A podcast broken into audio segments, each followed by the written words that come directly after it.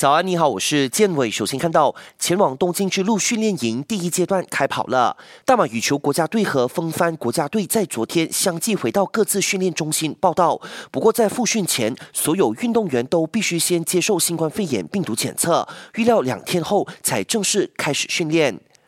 随着澳洲放宽限制、恢复部分运动后，我国两名场地脚车选手袖珍火箭阿兹祖和沙菲道斯也终于可以回到墨尔本为奥运备战。基于社交距离准则，他们在赛道骑车时也要保持十公尺的距离。